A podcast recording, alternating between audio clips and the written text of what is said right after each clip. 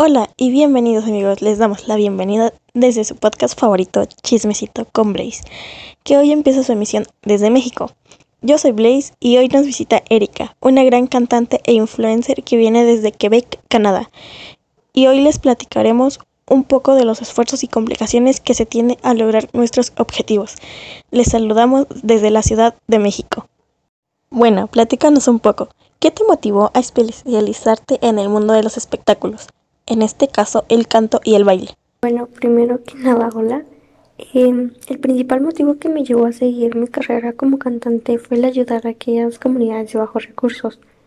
Una de ellas fue una pequeña comunidad que visité en el 2018, la cual fue Catepec en el Estado de México, el cual es el municipio con mayor número de personas en situación de pobreza y otro motivo para especializarme más en el canto y baile fueron los animales de la calle. Mm, de hecho, en junio de 2020 dio un concierto precisamente para ello, para dar un gran apoyo. Cierto, y gracias a ese concierto tuviste un gran debut. Cuéntanos, ¿qué sensaciones tuviste al saber que gracias a tu ayuda estabas ayudando a una gran cantidad de personas y animales? Esas sensaciones fueron tan intensas que se me hace difícil describirlas. Ese fue uno de los mejores días que he tenido a lo largo de mi carrera. Ahí fue donde sentí más el amor a lo que hago. Y además de ese proyecto, ¿qué otro has hecho o planeas hacer? Supe que planeaste un proyecto para tu propia marca de ropa. Dinos. Por el momento no tengo planeado otro proyecto, fuera de las colaboraciones con mi banda musical favorita Stray Kids. ¿Cómo te inspiraste a crear ese proyecto? Pues mi inspiración en la creación de mi propia marca de ropa fueron los halagos hacia mi forma tan poco común de vestir en mis videos musicales, pues varios llegaban a decir que mi estilo era poco común, así que empecé a diseñar mi propia ropa por medio de distintas formas. Eh, me basé desde dibujos a representaciones físicas y demás cosas. Entiendo a tus fans, tú eres una de las pocas cantantes que tiene un estilo tan poco común. Desde el inicio fuiste muy original. Creo que la mayoría pediría tener tus prendas tan extravagantes. ¿Tú llegarías a hacer un sorteo para ello? Mm, siendo sincera, no me gustaría. Esa ropa es parte de mí y representa quién soy y me recuerda hasta dónde he llegado. Pero sí lo haría como agradecimiento a mis fans, ya que ellos me ayudaron a llegar a donde estoy. Entiendo perfectamente. Bueno, en un momento regresamos. Vamos a un corte comercial y Erika nos seguirá platicando todo lo que pasó a lo largo de su carrera. Toallas Andrés, para ese que te visite cada mes, adquiéranos en farmacias similares y llévate un descuento desde el 15% los días miércoles. Este mensaje es público, ajeno a cualquier partido político. Queda prohibido un uso distinto a los ya establecidos en el programa. Tardes aburridas, sin nada que hacer, visita nuestro podcast La Cotorreza y disfruta de nuestros invitados, de nuestros invitados VIP. Sus ojos son la ventana a la salud para un examen de los ojos. Usted puede ser una de las 11 millones de personas en los Estados Unidos con problemas comunes de la vista, que se pueden corregir fácilmente. Recuerde, los ojos sanos hacen que usted sea más sano. Para más información visite nuestra página web www.ney.nih.gov.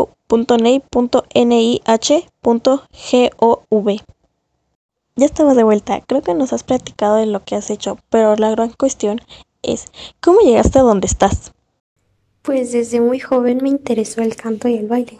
Empecé bailando con unas amigas, eh, de ahí empecé a competir a nivel escolar, después fui subiendo de categoría y en el canto fue gracias a una competencia que hubo por donde vivía. Desde ahí no le tuve miedo al éxito. ¿Y cuáles fueron las complicaciones que tuviste a lo largo del proceso? En cuanto a las complicaciones que tuve, eh, fueron problemas económicos y pues el hate que, que me llegaba de compañeros de mi escuela debido a que me quería dedicar al género del K-pop. Pero después de que trabajé para ayudar a mis papás ya no tuve complicaciones ni económicas ni sociales. Wow, qué potente estuvo tu crecimiento. Fue muy valiente de tu parte seguir a pesar de las críticas. Tú sí que no le tuviste miedo al éxito. Eres un gran ejemplo a seguir. Pero ¿cuáles fueron o han sido los momentos que más impulsaron tu carrera? El momento que me ayudó a impulsar mi carrera fue asistir a mi primer concierto en Australia, donde conocí a grandes solistas y grupos que admiro muchísimo, tales como Seventeen, Victon, eh, solistas como Sunmi, María Watsa, Jessie y asimismo teníamos planeado una colaboración, claro, con cada uno de ellos para otro de mis pequeños sencillos musicales. Wow, cada día me sorprendes más. ¿Y con ellos planeas tener un álbum o una canción? pues ya ves, ser impredecible es mi pasión. Eh, pues tenía planeado dos álbumes, pero eso se los dejaré al destino por el momento. Y bueno, ya para finalizar, ¿qué le dirías a todas las personas que nos están escuchando? Lo que yo les diría a todas las bellísimas personas que el día de hoy nos están escuchando es que si algo realmente les gusta, luchen por ello. Y así demostrarse más a sí mismos que ellos pueden. La opinión de los demás importa siempre y cuando sea algo que te va a ayudar. Si no, no es tan importante. Y eso es algo que los va a llevar al éxito, a la dedicación y van a conseguir el amor hacia lo que les gusta y no a los comentarios de los demás. Bueno amigos, llegamos al final de este episodio de su podcast favorito, Chismecito con Blaze, en el cual hemos encontrado fraternalmente y hemos compartido lo mejor de nuestras vidas. Te invitamos a seguirnos en nuestras redes sociales como nuestro Instagram, arroba blaze-bm. Fue un gusto visitarte, Blaze, y compartir contigo un poco de mi crecimiento en mi carrera. Al igual los invito a todos ustedes que me están escuchando a que me sigan en mis redes sociales como mi Instagram arroba ericapc. Nos recuerden amigos esta hermosa frase, todos somos poderosos, aunque hemos sobrevivido en el tiempo.